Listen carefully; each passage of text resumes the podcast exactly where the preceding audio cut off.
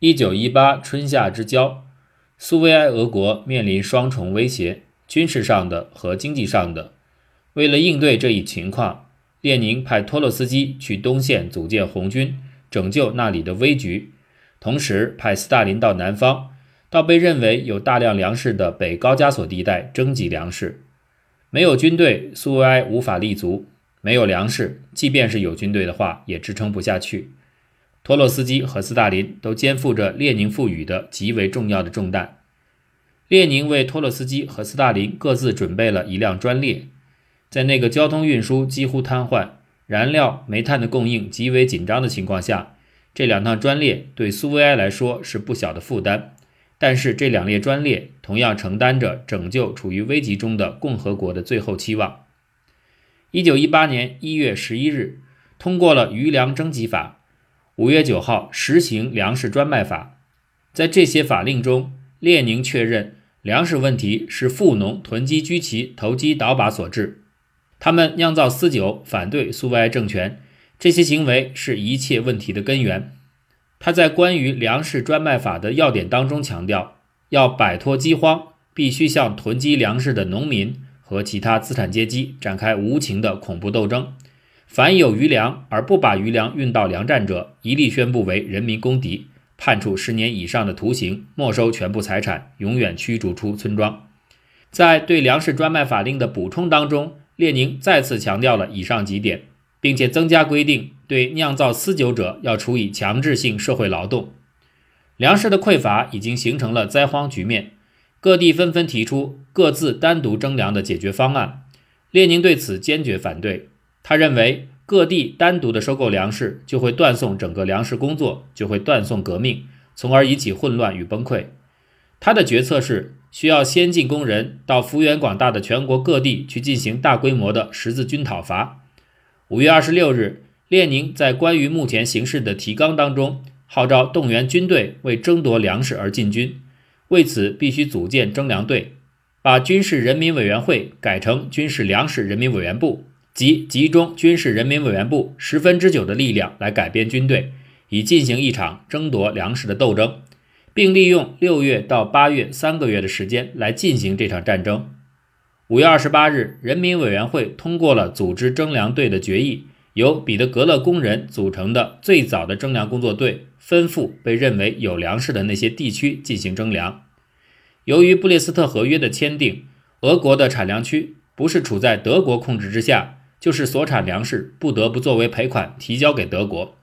事实上，中央政府手上已无粮可以支配，而地方苏维埃也没有粮食可吃可用。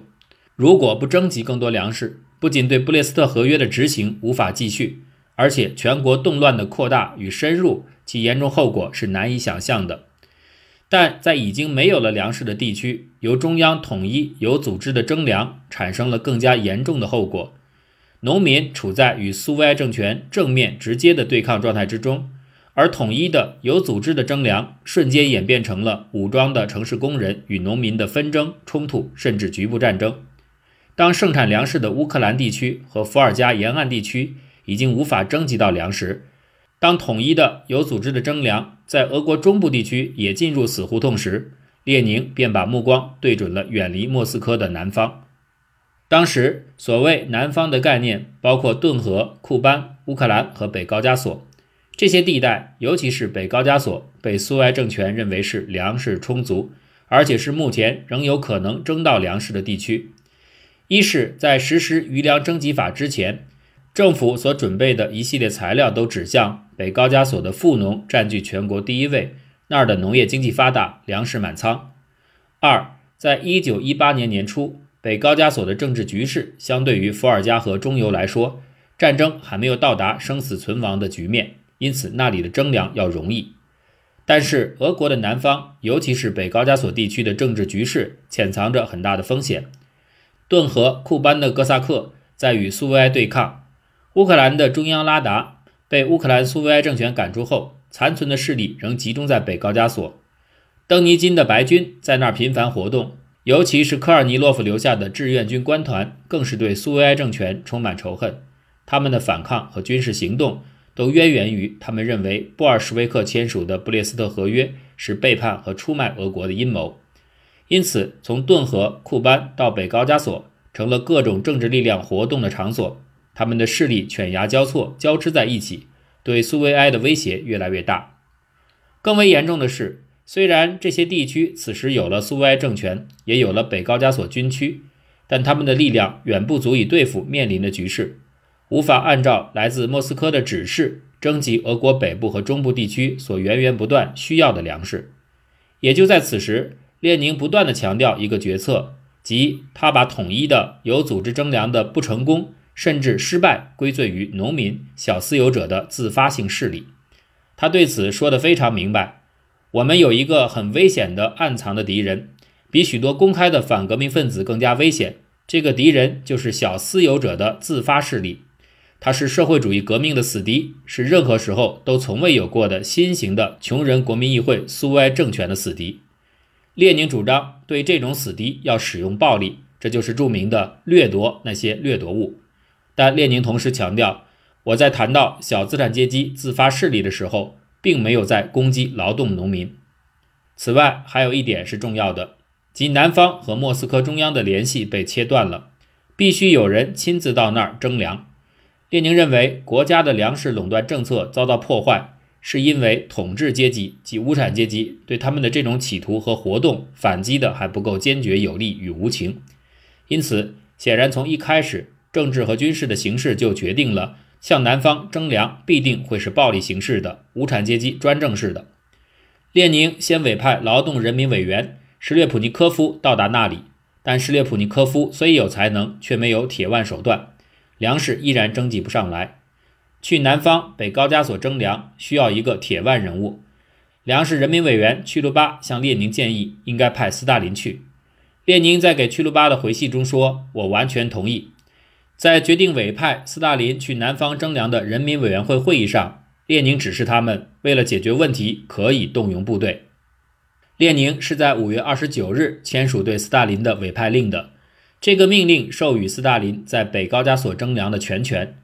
人民委员会任命人民委员会成员，人民委员约瑟夫·维萨里昂诺维奇·斯大林为俄罗斯南部授予特别全权的粮食事务总负责人，地方和州的人民委员会、工农兵代表苏维埃、革命委员会、部队的司令部和指挥员、铁路组织与车站站长、河运和海运商船组织、邮电和粮食组织，所有的委员和特使都应执行斯大林同志的命令。人民委员会主席弗乌里扬诺夫，也就是列宁。同样的，在这一天，列宁写了告工人农民书，再次强调武装征粮队的重要性和迫切性。从每一千名职工当中挑出若干优秀和忠诚的人参加征粮队，组织一支全体工人的战斗队去建立秩序，帮助监督，收集一切余粮，彻底战胜偷鸡商。这是唯一的解决办法。随同斯大林前往的有一支四百名红军战士组成的队伍，其中包括一百名拉脱维亚神枪手。因此，斯大林的征粮列车实际上就是苏维埃政府在战时共产主义时期权力最大、人数最多、手段也最惨烈的一支武装征粮队。六月四号，斯大林率领随从，包括当时他的秘书、未来的夫人阿利卢耶娃，南下北高加索。两天后。他的列车停在了北高加索军区司令部所在地查理金的城郊。从此时到离开查理金，斯大林一直住在这部列车之上，就像托洛斯基一直巡行在自己的列车中一样。到达查理金的第二天，六月七号，斯大林就向列宁发出电报，讲述了查理金的状况和他采取的措施。尽管社会经济的所有领域已经乱七八糟，一切还是可以整顿的。在查理金。阿斯特拉罕和萨拉托夫，粮食垄断与硬性价格被苏维埃取消，胡作非为和投机倒把盛行。我已经在查理金得以实行凭证供应制度和硬性价格，在阿斯特拉罕和萨拉托夫也应当去实行同样的办法，否则所有的粮食将从投机倒把的这些渠道流失掉。让中央执行委员会和人民委员会也要求这些苏维埃拒绝投机倒把。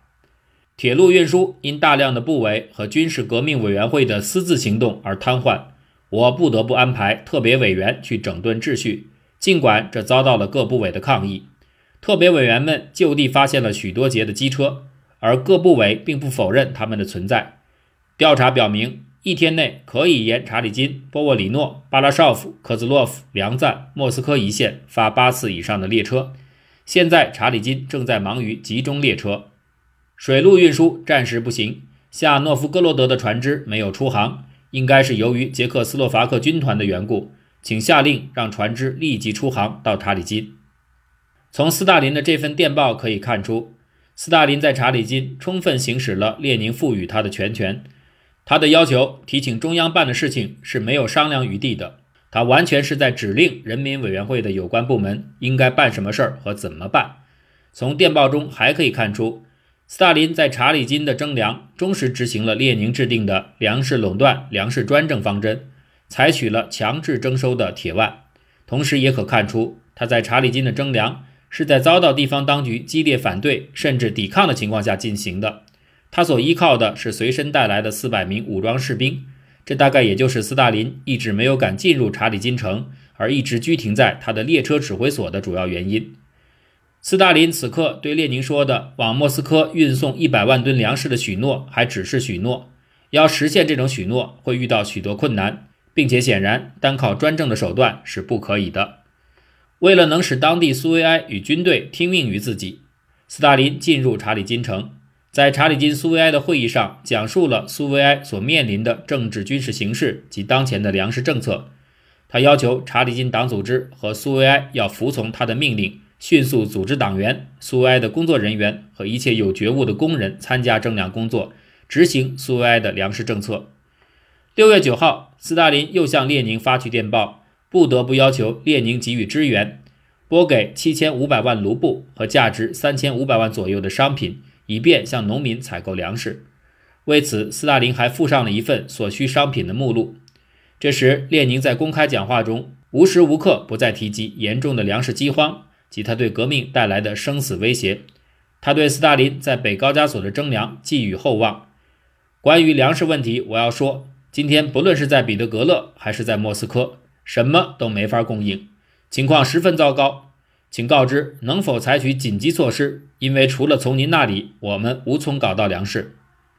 六月十三日，斯大林向列宁报告，他采取了列宁要求的紧急措施，运输情况已得到改善，采购粮食的工作正在顺利进行，并正在安排往莫斯科运粮。斯大林的紧急措施中包括逮捕和枪决。违反和破坏粮食采购员工作的人，许多农民因此躲进树林。当时当地传播着一个口号：“把森林砍光，让木屑飘飞。”这表明了强制征粮的激烈态度。斯大林采取了最极端的手段，不仅镇压了反抗以无产阶级暴力征粮的人，而且严酷处置了对斯大林的言行有疑义的当地苏维埃政权和军队中的人。恰如俄国中部各地武装征粮队的行为一样，斯大林指挥下的查理金征粮完全成了一场军事行动，抢劫、查抄、逮捕、杀人，各种事件不断，征粮队名声大坏。消息传到莫斯科，列宁不得不表态澄清这些过激做法不是中央派遣征粮队的本意。他承认，所有这些过激行为都是混进征粮队的坏人干的。是的，有的时候。不坚定的、意志薄弱的工人钻进了征粮队，他们被富农用私酿的烧酒收买了。因此，列宁声明，征粮队的任务只是帮助收集富农的余粮，而不是像我们的敌人吓唬农村时所说的那样，在农村里抢走一切。凡是肯出粮的，一定给予纺织品、纱线、日用品和农具。列宁竭力为征粮队证明。应该设法不让那些总是想着浑水摸鱼的流氓和骗子混进派往农村的征粮队，宁可少派一些人，但一定要派合适的人。六月二十二日，斯大林向列宁和托洛斯基写信汇报，粮食事务正在走上正轨。如果多运一些印花布和小面额的纸币，事情会更好办。六月二十四日，斯大林在给粮食人民委员曲罗巴的电报中写道：“已经从水路运走五十万普特粮食。”四百头牲畜和十九万只油泼饼至萨拉托夫给粮食委员会。现在我通知，今天将从查理金向北方用铁路发出四列直达列车，一百车皮粮食，两百头牲畜。由于机车和机车组人员不足，日内我不能再发送了。斯大林在查理金征粮的结果使他自己确信，如果按照查理金的方法，在北高加索其他地区征粮，将会有更大的战果。他准备乘坐他的专列巡行整个北高加索，但战事到了离查理金只有四十俄里的地方，斯大林不得不放弃他的北高加索巡行，而事实上放弃的还有征粮工作。从六月二十二日起，斯大林的大部分注意力就放在了军事方面，而从七月初，他就全力在北高加索组建自己的军队。斯大林发送的粮食究竟有多少运到了莫斯科？这些粮食对莫斯科和彼得格勒的灾荒究竟起了多大作用？对于这一点，关于斯大林在北高加索的征粮活动，甚至在联共部党史简明教程中都一字没有提及。这是一件很奇怪的事。也许从斯大林七月七日写给列宁的信中可以看出一些端倪。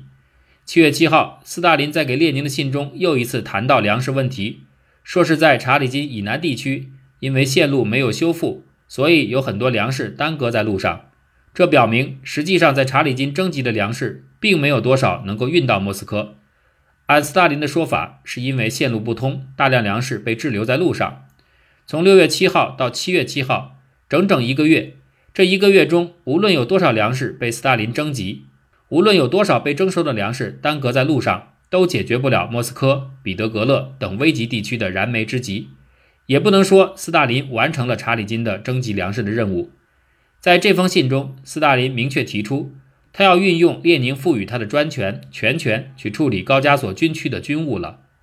所有这一切，以及南方我管辖的范围的粮食问题成了军事问题这个事实，迫使我不得不干涉司令部的工作。不过有一点可以确认。那就是斯大林在北高加索的征粮是完全按照列宁的指示办理的，这种征粮工作充分体现了战时共产主义的政策实质和行动方针。